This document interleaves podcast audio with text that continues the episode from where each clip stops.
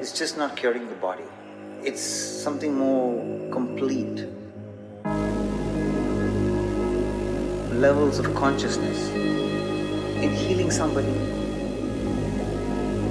and in somebody healing another person.